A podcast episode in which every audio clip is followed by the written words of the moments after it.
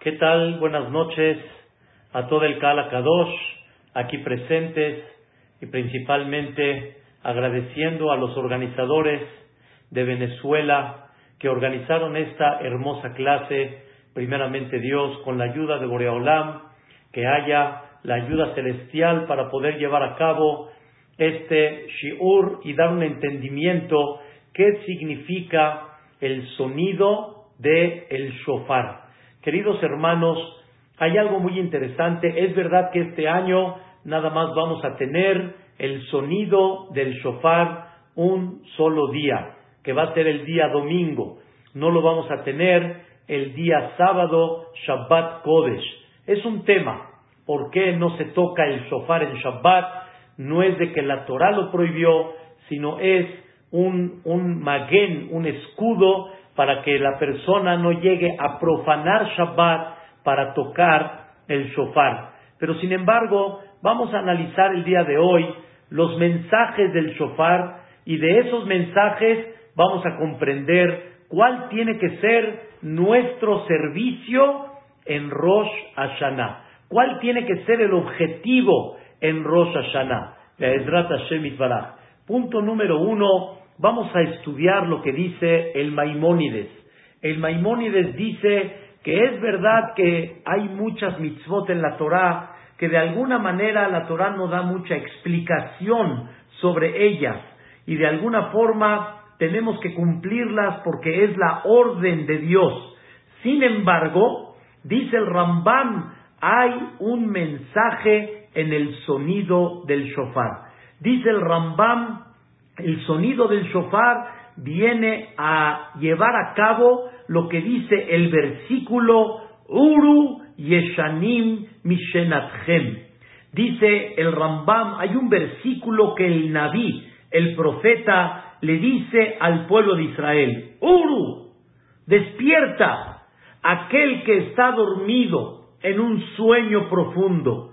Akitsu, despiértate, mitardematchem, del sueño profundo que tienes. Quiere decir que hay un concepto muy importante que es el que vamos a explicar en tres puntos principales el día de hoy, que una persona tiene que escuchar el sonido del shofar como un sonido despierta. Hay veces una persona no es de que está dormida en forma física, pero en su rutina la persona está dormida y la persona le dicen, hey, despierta, te veo que estás distraído, no estás conectado, no estás realmente consciente en esa vida que estás teniendo, despierta. Y quiero decirles algo muy interesante, independientemente que el sonido del shofar viene a darnos un mensaje, despierta, hay algo muy interesante que lo decimos cada Shabbat. Hay un cántico muy bonito, un cántico hermoso que se llama el cántico del Nishmat. Nishmat kol shimcha. Y ahí destacamos Dios, de alguna manera, a qué se dedica. Tiene varias cosas interesantes ahí, el cántico del Nishmat. Y una de ellas está escrito, vean qué cosa tan increíble. Dice ahí el canto del Nishmat que Dios es Ameorer Yeshenim de Amekitz Nirdamim. Dios es aquel que despierta a los quienes están en un sueño ligero y Dios es el que despierta a aquellos que están en un sueño profundo. Quiere decir que no nada más el sonido del shofar viene a despertarte, sino hay muchas cosas que Dios hace durante el año, Dios pone a la persona durante el año muchas cosas para despertarlo, para que recapacite. Eso significa despertar, recapacita de lo que tienes una conducta sin prestar atención. Voy a tocar el día de hoy, en este punto que dice el Maimónides, voy a tocar tres puntos. Entonces, vamos a definir el primer punto del shofar es Uru, despierta. Despierta del sueño ligero o despierta del sueño profundo. ¿En qué? vamos a hablar de Edrat Hashem tres cosas muy importantes. La primera, hay algo, queridos hermanos, uno de los libros más famosos en el, en el Am Israel, uno de los libros que ha dejado una huella muy importante cómo guiar al pueblo de Israel. Se llama el Mesilat Yesharim. Lo hizo y lo editó Rabbi Moshe Haim Lutzatu. Este libro de aquel editor del Ramhal, así le llaman en sus iniciales, Ramhal Rabbi Moshe Haim Lutzatu. Él está enterrado al lado de Rabbi Akiva en Tiberia uno de los grandes jajamín, escuchen bien la filosofía que explica el Gaón de Dilna en este libro. Muchos libros te dicen qué tienes que hacer. ¿Quién no sabe decir qué tienes que hacer? Por ejemplo, no hables la sonará, pórtate bien, conduce y, y mejora más tu mala conducta. Muchos te dicen qué tienes que hacer, pero pocos libros te dicen cómo lo tienes que hacer. No qué tienes que hacer, sino cómo lo tienes que hacer. Es una cosa, la verdad, maravillosa. Y el Mesilat Yesharim te dice cómo lo tienes que hacer. Escuchen esto, queridos hermanos. El Mesilat Yesharim dedica el inicio y principalmente su libro a una pregunta que mucha gente puede pasarla una parte importante de su vida o toda la vida y nunca se cuestionó esta pregunta tan básica. Queridos hermanos, no hay nada en la vida que sea fabricado así nada más. Todo tiene un porqué, todo tiene un motivo, todo tiene un objetivo. Cualquier persona que entra a una tienda, lo primero que va a preguntar sobre algo que no sabe qué es, va a preguntar qué es, esto qué función tiene. Imagínense, queridos hermanos, que una persona de repente llega a una tienda y pregunte, ¿y este aparato qué es? Y le diga el Señor, nada, como usted lo quiera utilizar. Por ejemplo, voy a dar un ejemplo abstracto. Ve un micrófono, no sabe qué es, y le dice, utilícelo como quiera. Si quiere utilizarlo como un martillo, utilícelo. Si gusta utilizarlo para señalar, utilícelo como usted guste. Eso está creado para el gusto de la persona la persona va a decir, espérame, aquí no hay algo que se fabricó así nada más. Tiene que haber un objetivo y tiene que haber un propósito. No puede ser que sea así nada más. Rabotay, no hay nada en el mundo que no tenga un porqué, que no tenga una lógica. Dice el Mesilat Yesharim, la persona viene a este mundo, lo primero que se tiene que preguntar es, ¿qué hago acá en esta vida? ¿A qué vine? ¿A qué vine? Dios creó un mundo con oxígeno, con agua, con un, un, ecosistema impactante, sol, luna, día, noche, calor, frío. Hay tantas cosas perfectas, increíbles dentro de la vida, la gravedad, la firmeza en la tierra, el buen funcionamiento del cuerpo en términos generales. Todo esto, ¿para qué? ¿Para qué Dios lo creó? ¿Acaso Dios me creó a mí, me refiero al ser humano, nos creó, escuchen bien, para que el mundo se evolucione? Mentira, sin ti el mundo puede vivir, sin ti el mundo está muy bien, no necesitamos del mundo, escuchen bien, no necesitamos, perdón, del hombre para que el mundo viva. ¿Cuántos lugares, bosques, selvas, desiertos, mares, que no has llegado a ellos y el mundo sigue. Tú no necesitas, el mundo no te necesita para que el mundo camine. El sol y la luna menos. Las estrellas y los astros tampoco. Entonces, ¿el hombre para qué fue creado? ¿Cuál es el propósito de la llegada del hombre a esta vida? Dice el Mesilat Yesharim, cada persona tiene que comprender a qué vino a este mundo. Y el sonido del shofar, en Rosa Hashanah viene a despertar una vez al año, por lo menos. Una vez al año la persona tiene que recapacitar. ¿Qué hago acá en esta vida? ¿Qué propósito tengo? ¿A qué vine? ¿Para qué Dios me mandó? ¿Para qué tengo vida? Una vez y en varias ocasiones le he dicho a varias personas, quiero entenderte. Estás haciendo pleito con tu esposa. Haces pleito con tu suegro o con tu suegra. Haces pleito con el socio. Estás de mala. Una pregunta, ¿a eso veniste al mundo? ¿Veniste al mundo aquí a sufrir? ¿Veniste al mundo a pelear? ¿A qué veniste? ¿A qué amaneciste? Cada día amaneces. ¿A qué amaneces? ¿Para qué veniste? En Rosa Saná, queridos hermanos, todos vamos a pedir vida. Todos vamos a pedir salud. Todos, todos vamos a pedir parnasá. ¿Para? ¿Para qué? ¿Para pelearte? ¿Para hacer deporte? ¿Cómo hacer mejor pleito? ¿Para qué Dios te da la vida? ¿Para que hables mal del otro? ¿Para que lo dañes? ¿Para qué pides vida? ¿Qué quieres hacer con esa vida? Rabotai, el shofar viene a despertar a la persona. Despierta. ¿A qué viniste a este mundo? Dice el Besilat Yesharim, la mayoría de la gente, se puede decir más del 90% y si no más, piensan que vienen a esta vida para esta vida. Como dice el dicho, el muerto al pozo y el vivo al gozo. Y la persona vino a esta vida a gozar, a disfrutar, a pasarla padre, a pachanguearla. Dice el Mesilat Yesharim, acepto esa teoría. Pero dice el Mesilat Yesharim, no, no veo el propósito. O sea, más bien dicho, no estoy viendo que se cumple el objetivo. Si el objetivo es venir a gozar de esta vida, ¿por qué tenemos que batallar tanto para conseguirla? ¿Por qué tenemos que trabajar tanto para tener placer?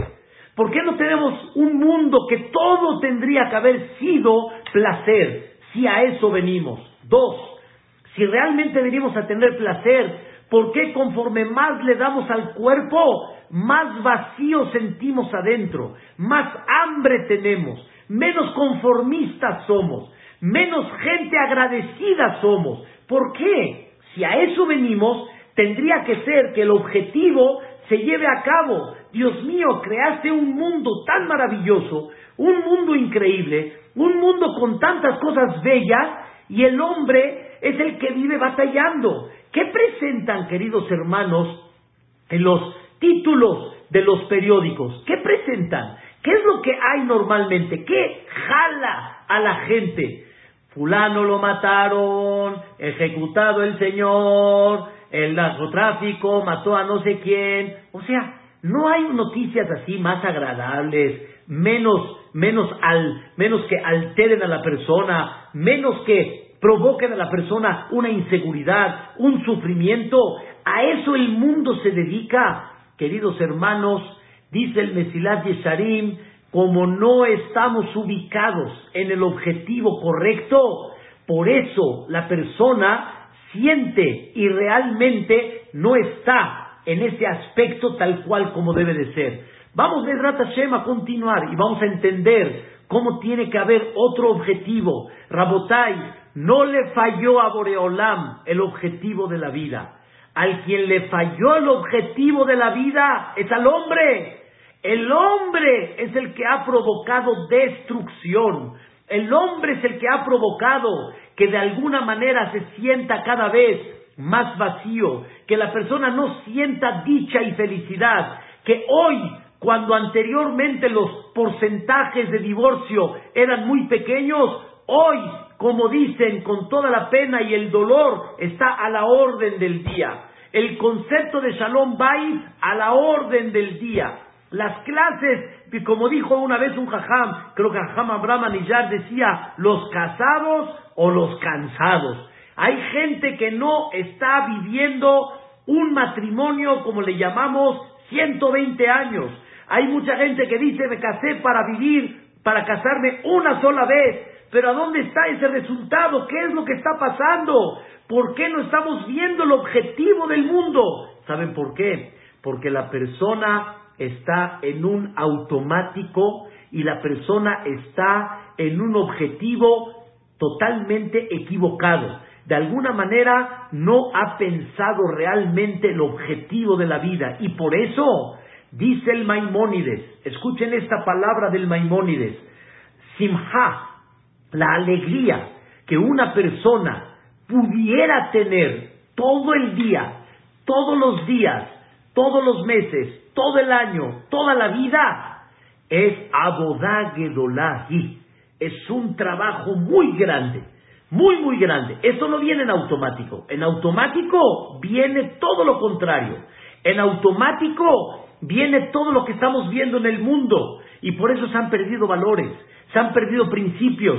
Por lo mismo que la persona no está ubicada en la vida. ¿Qué tan importante es, queridos hermanos, que una persona se ubique en la vida? Y al ubicarse en la vida, automáticamente puede lograr conseguir aprovechar cada minuto de su vida, cada momento de su vida. Y todo depende el enfoque que hay acá. Entonces, el shofar a qué viene? Uru, viene a despertarte. ¿Qué te viene a despertar? Empieza a observar el objetivo en la vida. Viene Rosa Sana, viene un año nuevo. La persona tiene que hacer un balance. Todos los que estamos acá hacemos un balance en los negocios.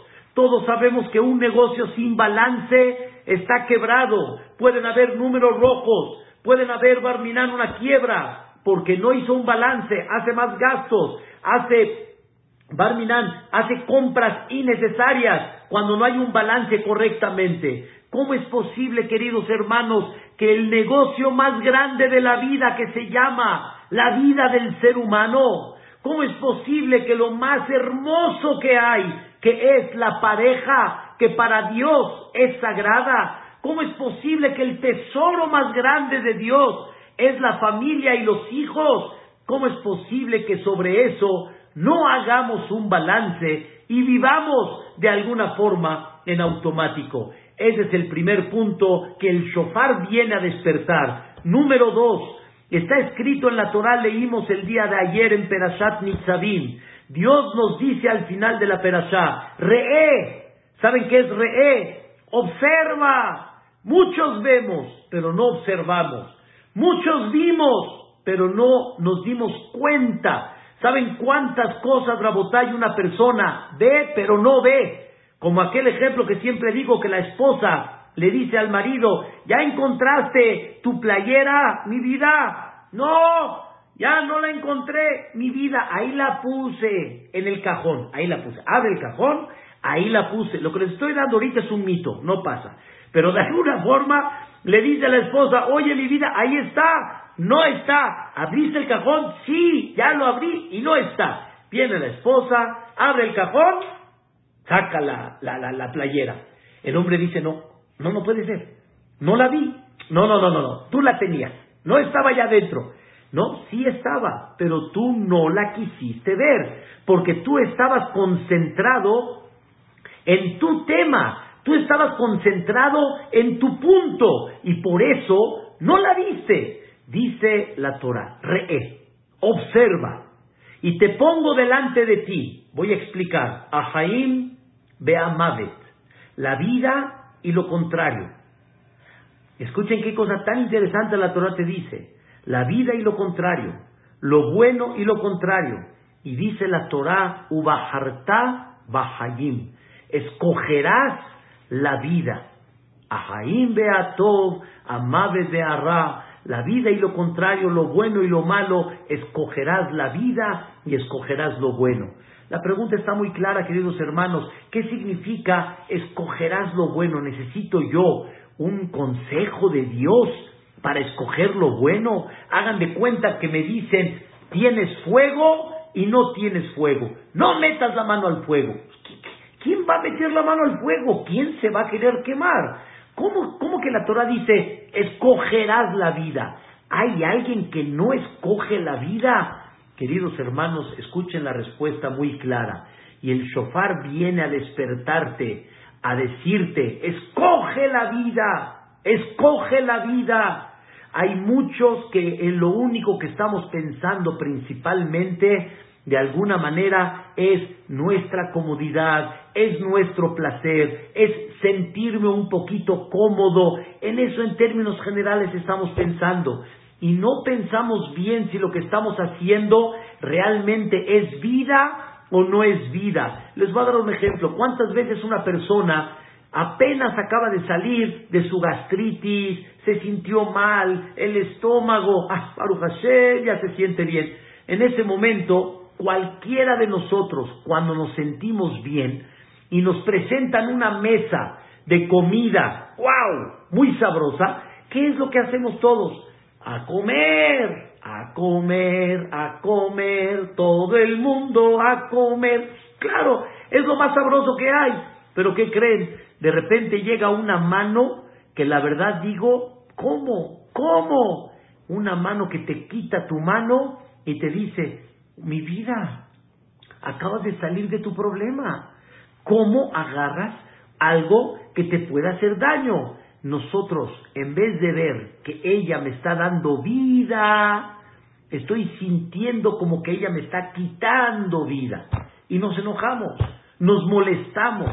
Cuando alguien te frena de un deseo, de una ambición que tienes, o más bien dicho, de una obsesión que tienes, en vez de que tú veas que Él te está dando vida, tú sientes que Él te está dando qué? Lo contrario. Y viene Dios y te dice, hijo, es despierta, Bajarta Bajaim, escoge la vida, no escojas lo contrario. Platicamos ayer, queridos hermanos, es verdad y no hay duda que hemos tenido una situación muy difícil y un encerramiento y falta de fiestas, pero cuando ya nos permitieron un poquito, se nos olvidó la pandemia, se nos olvidó el virus, empezamos bodas, esto, reuniones, fiestas, y empezaron a, dispararse los contagios. nosotros, ¿qué es lo que queremos? Queremos vivir, nosotros queremos bailar, queremos música, queremos comer, queremos salir. Viene Dios y te dice, escoge la vida, hijo mío, no estás escogiendo la vida, estás escogiendo lo contrario. ¿Saben cuál es la respuesta a esa pregunta? La gente como el objetivo de la vida es placer mundano, es placer en el cuerpo, es eh, de alguna forma comerse el mundo, cuando te frenan y cuando no lo tienes, dices entonces, ¿la vida para qué? ¿Para qué estoy viviendo? ¿Qué se llama vivir? Y cuando me quitan eso, la gente piensa que eso no se llama vivir. Y entonces quitamos los principios, arriesgamos la vida, arriesgamos la salud. ¿Por qué? Simplemente porque estoy concentrado en lo que yo quiero, en el placer que yo quiero. Y viene Dios y te dice, Ubahartaba Jaim, escoge la vida, hijo mío. ¿Saben cuánta gente, queridos hermanos, recibe bendición de Dios? La recibe. Pero ¿quién la echó a perder? Uno mismo. Uno mismo echó a perder. Dice Dios, yo te mandé muchas cosas buenas, pero tú las echaste a perder. Despierta, hijo, escoge la vida, escoge lo bueno. Todos, Boreolam nos manda en términos generales, nos manda hijos buenos, o nos puede mandar una pareja buena en términos generales. Nosotros provocamos muchas veces con los gritos, con el orgullo, con alteración, con enojos, eh, provocamos de alguna, de alguna manera destruir, barminan, dañar y quebrar la bendición que Dios nos dio. Dice Dios, despierta hijo, despierta, Ubaharta Bahayim, y escoge la vida, no escojas lo contrario. Por último, Rabotai, en este punto que estamos hablando, Uru, despierta. Hablamos del primero, cada año el shofar viene a despertar. ¿A qué vives?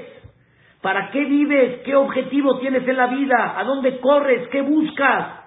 Número dos, Bajartá Bajayin, escoge la vida. Mucha gente piensa que estás cogiendo la vida, no estás cogiendo la vida, estás cogiendo lo contrario. La vida, queridos hermanos, no es la que mucha gente piensa. Hay otra vida que es la que realmente te va a dar placer, te va a dar alegría, te va a dar entusiasmo, te va a dar optimismo, te va a dar shalom bay, te va a dar hijos sanos, te va a dar muchas cosas más que hay, no la que tú piensas. El mundo ha estado dándole a la persona mucho placer corporal, pero por el otro lado en resultado, en familia, en hijos y en muchas cosas, ha estado tremendo el resultado.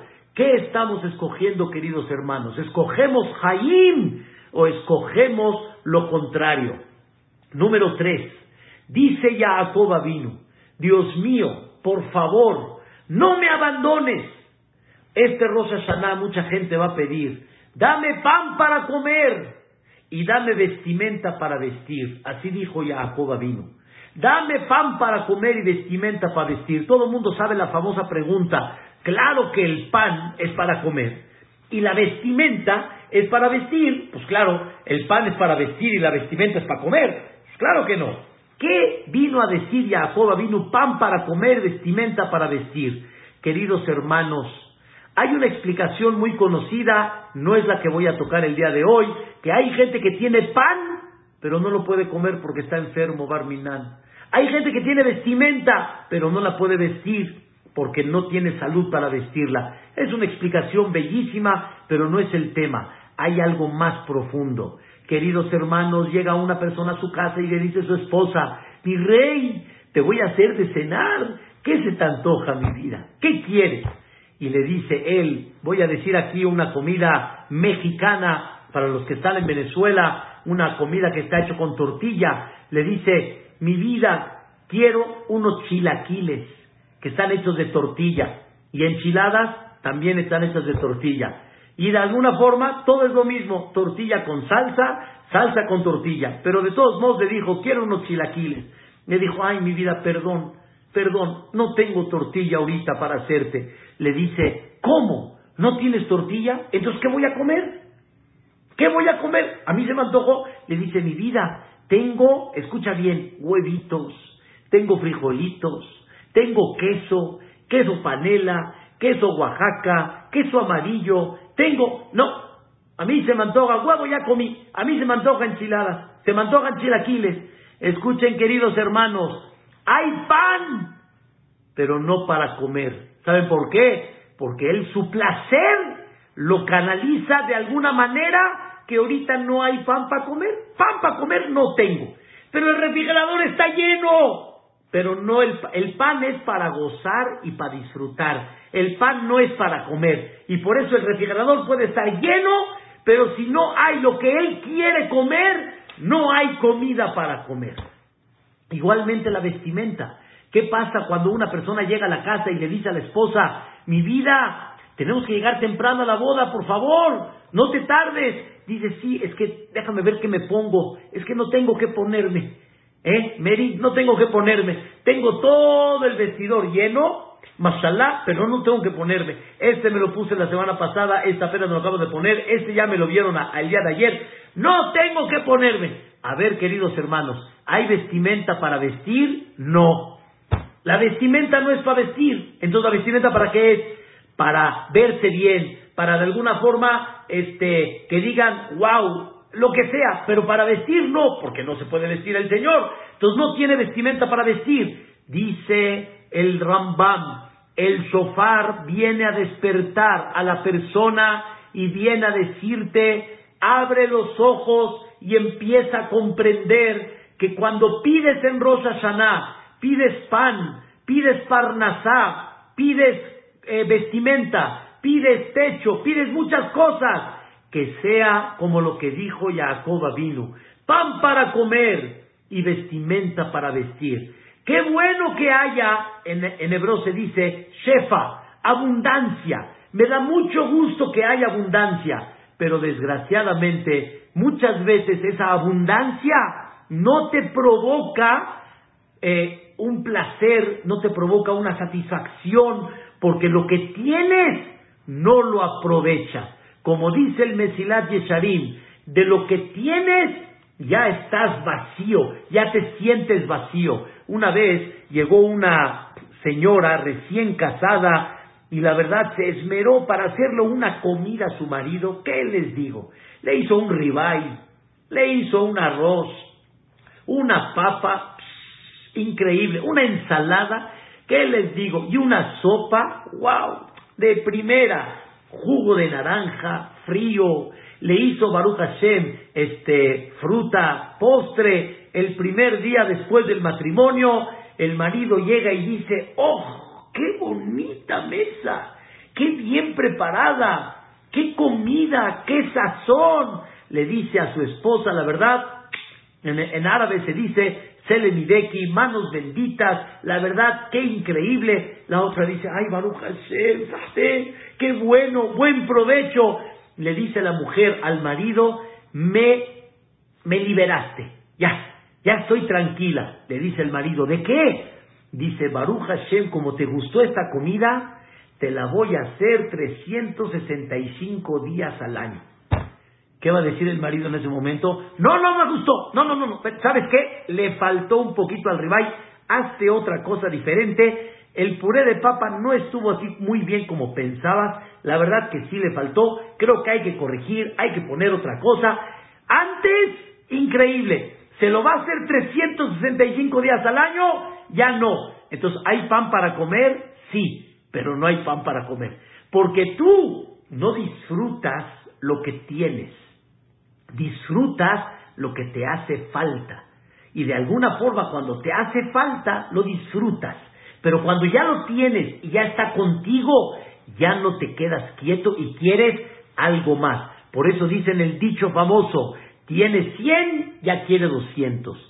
Tiene 200, ya quiere 400. Siempre quiere el doble. Ya llegó a 400, quiere 800. Dice el Mesilat Yesharim, no puede ser que la persona logró conseguir lo que quería y siente un vacío. Entonces quiere decir que ese no puede ser el objetivo de la vida. Y por eso vienen en Rosa Saná y te dicen, despierta hijo, Uru, despierta. ¿En qué? Tres cosas. Propósito en la vida. Un mundo tan increíble. ¿Qué propósito tiene? Dos, te di en, tu mano la vida y la muerte, lo bueno y lo malo. Escoge la vida. ¿Cuál vida? Escoge, date cuenta cuántas cosas pensaste que escogiste, que son vida y no son vida. Tres, que siempre lo que Dios te dé, disfrútalo y gózalo. Qué cosa tan increíble, queridos hermanos, en este concepto, en este aspecto. Por eso,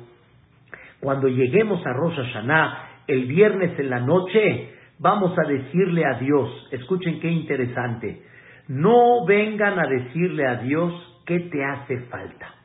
Dios ya sabe qué te hace falta. La pandemia, la economía, todo, todo, todo ya está muy claro. Dile a Dios, gracias por todo lo que sí tuviste. Dile a Dios gracias por todo lo que te ha llevado de la mano en muchas cosas que aunque estuviste encerrado, pero tuviste, tuviste. Unos más, unos menos. Me queda claro que no todos en el mismo nivel, pero todos tuvieron muchas cosas que quedan, escuchen bien, ignoradas porque estás tú concentrado en el que no. Eso dice el Mesilat Yesharim. No puede ser que una persona viva, escuchen bien, toda una vida, viva un año completo y se olvide decir que, gracias, Seguro los presentes han llevado a sus hijos a una feria, a una feria como Six Flags o otro tipo de ferias que hay, y justo uno de los niños no se pudo subir al juego famoso de Batman o no sé, el juego X, el que sea, al final, ¿cómo sale el niño? Eh, no es justo, no se vale, eh, por un centímetro ya no me dejan subir, no está correcto, no está bien queridos hermanos, todo se subió A, B, C, D, E, F, G, H, I, se subió a 20 juegos. Uno no se subió, se tiró todo. El que él estaba ilusionado, no, todo se tira. Así somos. Dejamos chiquito lo bueno cuando debería de ser lo principal.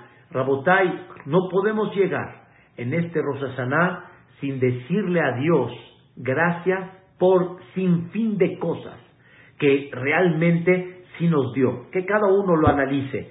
Hubo pan para comer, hubo vestimenta para vestir, hubo un baño caliente en tu casa, hubo gas para cocinar, hubo Baruch Hashem, luz y electricidad para poder leer, hubo un sofá increíble para sentarte, hubo Baruch Hashem un comedor para comer, hubo muchas cosas en tu casa, pero tú estás concentrado en el, ay, la fiesta no hubo, esto, ya no hay bodas, no hay knis, no hay esto, no hay... O sea, espérate un minuto y todo lo que sí tuviste, dónde quedó?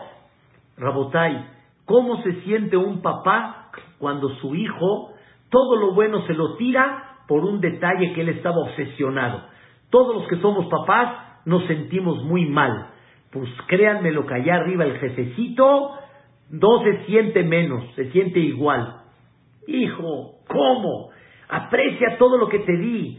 Tienes Baruch Hashem salud, no estás mareado, estás increíble. Sí, te tienes que cuidar del virus, me queda muy claro, pero en tu casa y muchas cosas increíbles que sí pudiste y que sí pasaste, ¿a dónde quedaron? Esto, Rabotai, significa Uru, despierta, ¿a dónde estás? ¿Estás dormido? Esos son los tres puntos que quise enfatizar en el primer punto del sofar, que el sofar viene a decirte, Uru, despierta. Dos, el shofar, queridos hermanos, era un símbolo de coronación al rey y era un símbolo de la presencia del rey. O sea, el rey lo coronamos como rey y número dos, la presencia. Cuando el rey se presenta, cuando el rey viene al pueblo, también había el sonido del shofar. Eran dos aspectos principales. Y hoy en día podemos ver cómo en muchos lugares cuando llega el, rey o principalmente cuando hay un rey, la reina, es el sonido. Ese sonido representa la coronación y la presencia del rey. ¿Qué viene a enseñarnos el shofar en Rosh Hashanah? Nos viene a enseñar vino el rey. Viene en una presencia muy especial. Todo el año está el rey, queridos hermanos. Dios está presente en todos los momentos. Pero desde Rosh hasta Yom Kippurim, dicen los Jajamim esta frase. El versículo dice, Dirshu Hashem beimatseo. Busquen a Dios, pídanlo cuando Él se encuentra. Kerauhu, Llámenlo, Biotó cuando él está cerca. Pregunta a los jajamín, ¿cuándo se encuentra y cuándo está cerca? ¿Acaso no todo el año está Dios? Como una vez le preguntó, un, un, eh, un boy le preguntó a Rabbi Aibishit, te doy una moneda si me dices a dónde está Dios. Y le dijo Rabbi Aibishit cuando tenía 10 años de edad, te doy dos si me dices a dónde no está. Tú me das uno si me dices a dónde está. Yo te doy dos si me dices a dónde no está. Dios está en cada momento, pero se siente la presencia divina en estos diez días. Y se siente algo especial en estos diez días. Creo que no tengo que explicarlo mucho. Cada Yehudí comprende y sabe qué se sienten en estos días. Y quiero decirles algo interesante. Dios está muy cerca en la cual te dice, hijo, lo que me pidas, lo que me pidas. En ese momento tocamos el chofar manifestando el rey vino, el rey está, lo que pidas, lo que quieras, pídele al rey y pídele cómo, escuchen bien, de corazón y realmente con un convencimiento que lo que estás pidiendo es lo mejor para ti. Porque escuchen bien, pedir por pedir todos pedimos. Pero la pregunta es, ¿estás convencido que eso es lo que te va a dar alegría? Quiero platicarles en breve. La Gemara dice que había un jajam. La Gemara en Maseret Ta'anit. Dice la Gemara que había un jajam que era muy... Eh, sus tefilot eran muy cerca de Dios y Dios le concedía mucho sus peticiones. Se llamaba Rab, eh, Bar El Yashib. Así se llamaba el jajam. Llegó una persona y le tocó la puerta.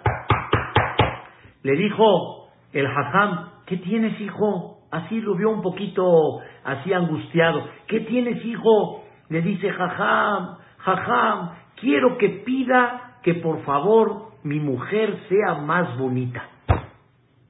Le dijo, hijo, ¿ese es tu problema en la vida? que tu esposa no es la más guapa que hay, no es la que luces cuando entras a las bodas así, ese es tu problema. Le dijo Jajam, pues no sé decirle si es mi problema o no, pero de veras Jajam, pida. Le dijo, ¿te va a hacer contento eso? Le dijo, sí Jajam, eso me va a hacer contento. ¿Estás seguro? Sí. ¿Saben qué significa esa palabra sí? Es la famosa canción del violinista del tejado. si yo fuera rico. La la la la la la la la la la la la la la la. La persona piensa que si fuera rico, ¿qué va a pasar? ¡Wow! Nada de trabajo. Ay, ay, ay, ay, ay. Así la persona piensa que va a ser feliz si va a tener lo que él. Le dijo al jajam, bueno, ¿cómo se llama tu esposa? Le dijo, mi esposa se llama Haná. Le dijo, Shetitiapit Haná. Que tu esposa sea muy bella. Saben ustedes que en aquella época no había la cirugía de, este, de, ¿cómo se llama? De facial la cirugía de nariz y de ya sabes. No había cirugía que estiran, estiran, estiran, estiran así hasta que ya estás aquí todo rojo y todo.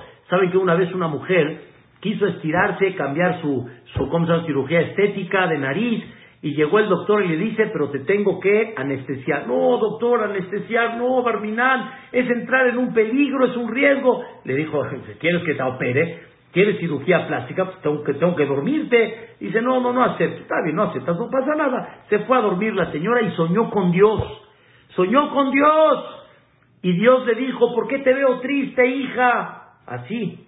Porque hay gente que está triste porque no está bien en su nariz o no está bien acá. Le dice Dios, ¿por qué estás triste, hija? Porque si me opero, Barminán, el riesgo. Le dice Dios, no preocupéis. A donde vayáis, a donde vayas, yo te cuido. Ella sintió la palabra de Dios, dijo, wow, increíble. Se paró, corrió con el doctor, le dijo, ¿a dónde está el quirófano? Tengo la promesa de Dios. Llegó esta persona, le dijo con mucho gusto, la operó, salió inigualable. Otra, nuevecita de agencia, nuevecita. Llegó de repente la mujer, sale del hospital, cruza la calle, ¡pum! Llegó un coche, la atropella, dale, murió la señora. Llegó allá arriba con Dios y le dice, oye, ¿no me prometiste que ibas a estar conmigo en cualquier momento? Le dijo, sí, pero no te reconocí, estabas nuevecita, eras otra, no la que yo fabriqué. Este es nada más un buen chiste, ¿eh? Nada más Boreolam reconoce todo y sabe todo. Pero escuchen bien, le dijo Rabbi Bar el que se embellezca Haná. Y esta mujer se embelleció. Y cuando llegó esta persona con su esposa, ¡Wow! ¡Qué belleza! ¡Qué cosa! Ahora sí, este hombre que dijo, voy a ser feliz. ¿Qué creen? Pasaron tres semanas y otra vez el jajam escucha. Abre la puerta el jajam, le ve la cara a este hombre y la ve peor que como estaba antes. Así, cara así de triste. Le dijo, hijo, ¿ahora qué pasó? Pensó que Barminán pasó algo. Le dijo, no, jaja, le pido un favor, pídale a Dios, no que regrese a como estaba antes, que se haga más fea, fea de como estaba, no como estaba antes, más fea. Le dice, ¿por qué? No me dijiste que si iba a ser bella, iba a estar, ibas a estar feliz.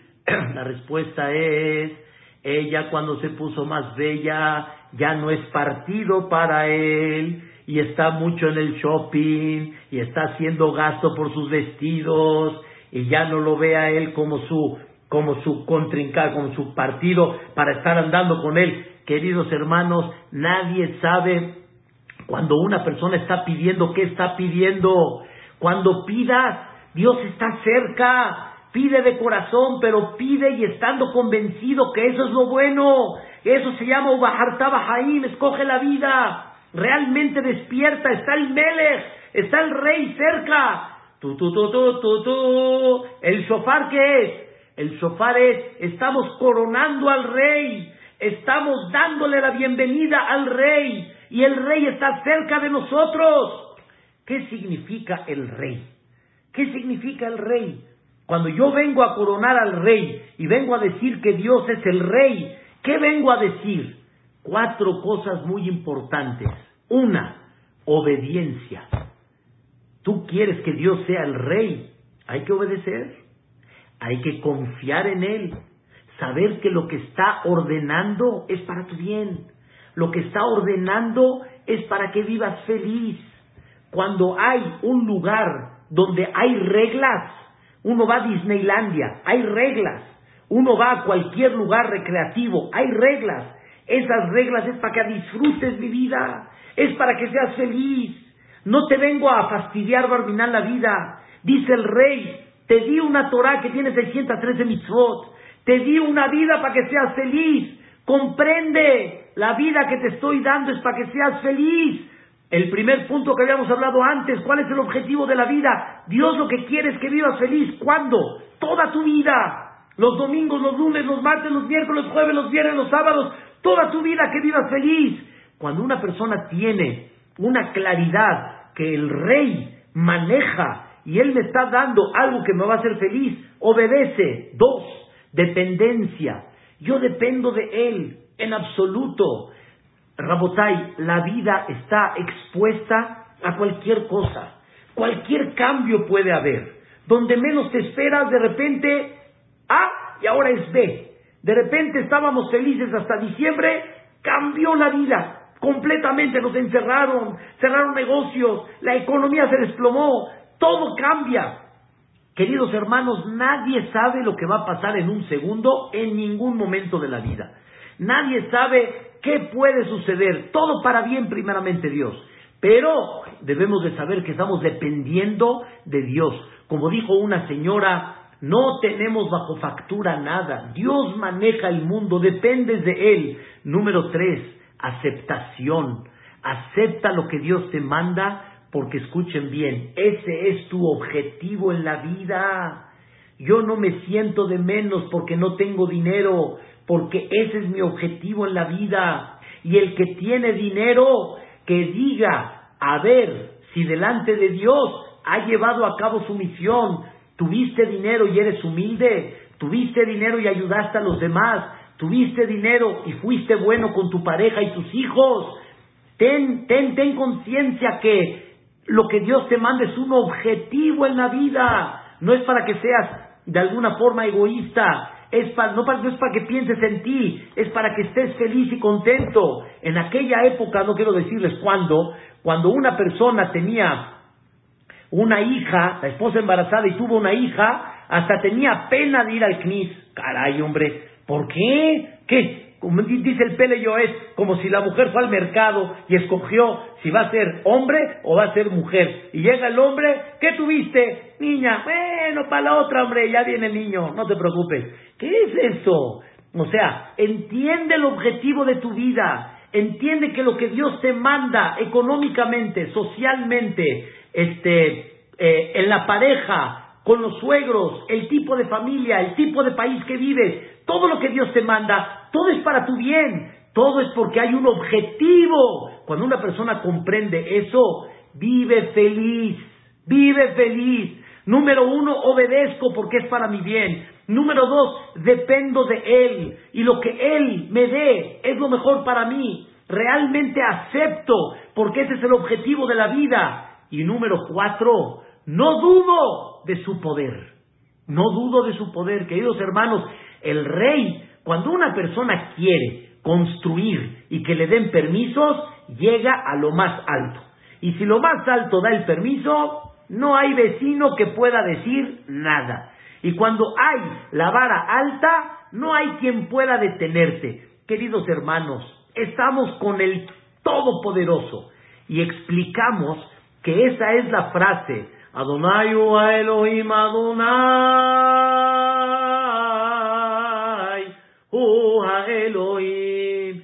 Dios es Elohim. ¿Qué significa? Dios es el Todopoderoso. Queridos hermanos, tenemos que tener fe que en las manos de Dios está quitar este virus, eliminarlo, levantar la economía, él lo puso y Él lo va a quitar. En sus manos está el poder absoluto del mundo. Y si tú dices, en esta época, Rosa Sanay Kippur, llegó el rey, significa que hay un rey y ese rey hay que obedecer y es para que haya un orden, es para que seas feliz. Estás dependiendo en cada momento de él. Hay que aceptar lo que te manda porque es el objetivo y tiene el poder del mundo y necesitas estar feliz de que tienes eh, a quién dirigirte para corregir y de alguna forma para que Bezrat Hashem podamos tener una mejor calidad de vida, si Dios quiere. Y queridos hermanos, ese es el concepto de la tefilá de Musaf. Musaf, ustedes saben que la tefilá de Musaf se toca el shofar en tres partes. No tengo tiempo ahorita de alargar, pero la tefilá de Musaf se, divide en tres partes. Malhuyot, coronar al rey, Zichronot, recordar que él está supervisando, Shofarot, que es el sonido del shofar cuando se entregó la Torah. En otras palabras, hay un rey que dirige, que tiene un objetivo en la vida, que tiene un por qué creó el mundo, que está esperando lo mejor para nosotros, que tiene todo el poder para poder hacer lo que él quiera. Zichronot, Zichronot quiere decir Dios nos checa, nos, nos supervisa, nos analiza, somos muy importantes en sus ojos. Y Dios dice, hijo mío, estoy observando lo que haces, pórtate bien, haz lo correcto, haz lo, adecuado. Y es lo que decimos en esa tefilá de Musaf. Sí, atazoher kol yetzure keden, mi lefaneja niglu kol talumot. Tú recuerdas, Boreolam, todo y delante de ti no hay nada que se olvida. ¿Quién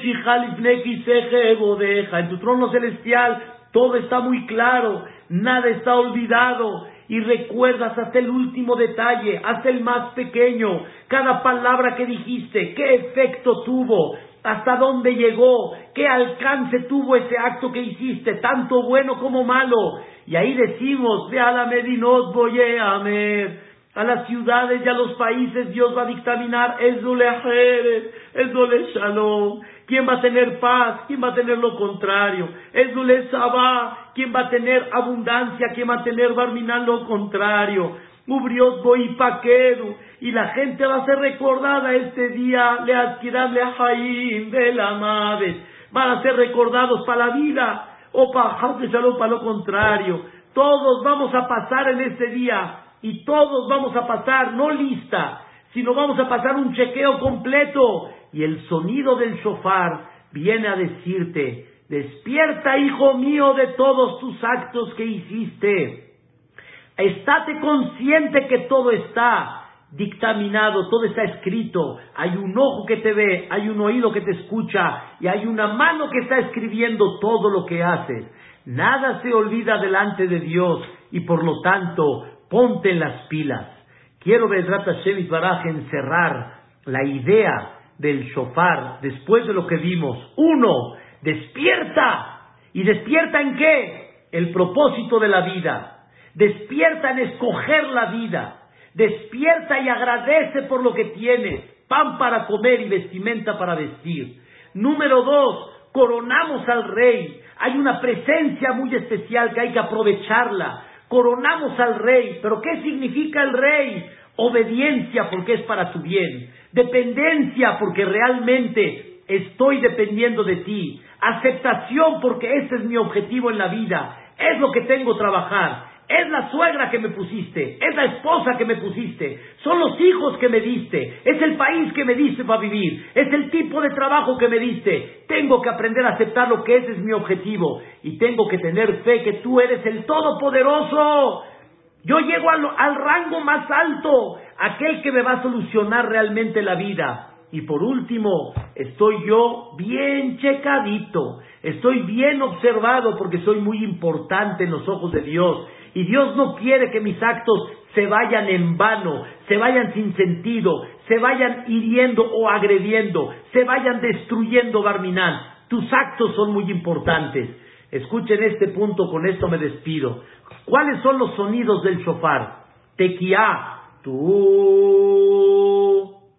Y después viene en medio el sonido que representa un sonido quebrado, un sonido de llanto. Tú, tú, tú, tu, tu, tu, tu, tu, tu, tu, tu, tu, tu, tu, tu, es un sonido quebrado. Y después otra vez, tu, dice el Zohar Kadosh, como dice el Ramban, el sonido 1 y el sonido 3, el, el seguido es sonido de alegría. Cuando no está el sonido quebrado, sino el sonido va corrido, corrido, corrido, corrido, es alegría. Es como decimos, cuando todo va bien, cuando todo va derechito, está uno feliz. Tú, pero hay momentos que ¿qué son? Tú, tú, tú, tú, tú, tú, tú, tú, tú, tú, tú, Hay momentos que son difíciles, pero otra vez que viene, tú, sonido de qué? De alegría. Quiero que sepan, queridos hermanos, tocamos primero alegría. ¿Alegría de qué? Que me despiertas. ¿Alegría de qué? Que reconozco que eres el rey y que dependo de ti y que buscas lo mejor para mí y que me das un objetivo en la vida y que tienes todo el poder. Estoy feliz de eso. ¿Saben cómo se refleja lo que les dije ahorita? Hashem Melech. Ahorita. Hashem Melech. Y estoy feliz de eso. Después viene el sonido quebrado. Hashem Malach. Lloro por el pasado porque no me desperté porque no reconocí el poder de Dios, porque no entendí que mis actos están checados. Pero después de eso que viene, el, sonido Hashem Imloch le Olam A futuro recibo que Boreolam es el rey, me despierta, está al tanto de mí, quiero lo mejor para mí, tiene todo el poder, estoy feliz porque hay un objetivo en la vida, sé a quién dirigirme. Esto, queridos hermanos, es lo que representa realmente el shofar.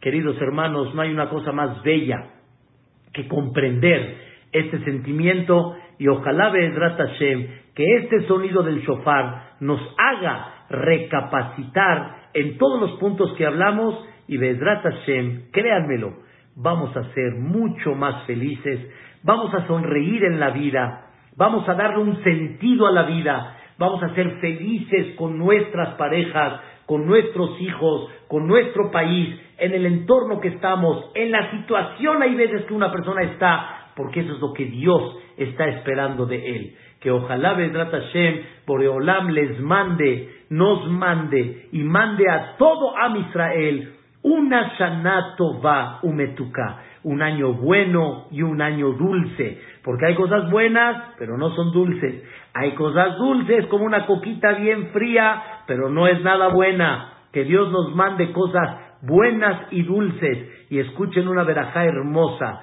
Que Dios, Bezrat Hashem, nos escriba todo lo bueno para muchos años. Para muchos años. Por ejemplo, cuando una persona recibe un hijo, es para muchos años y para toda la vida. Cuando una persona le va muy bien económicamente y puede ganar mucho dinero, no es para que lo gaste en un año, es para que tenga verajá muchos años. Y así muchas cosas que sean para muchos años. Muchas gracias, mis queridos amigos de Venezuela. Muchas gracias aquí en México a todo el Calacados.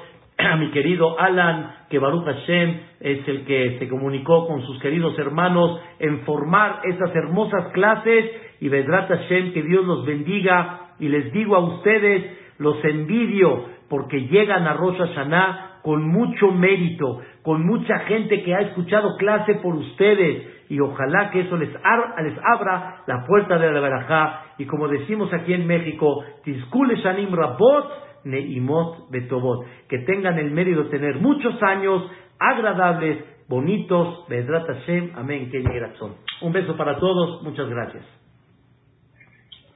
Amén, Rab. Muchas gracias. Gracias por sus palabras, como siempre, que nos llenan.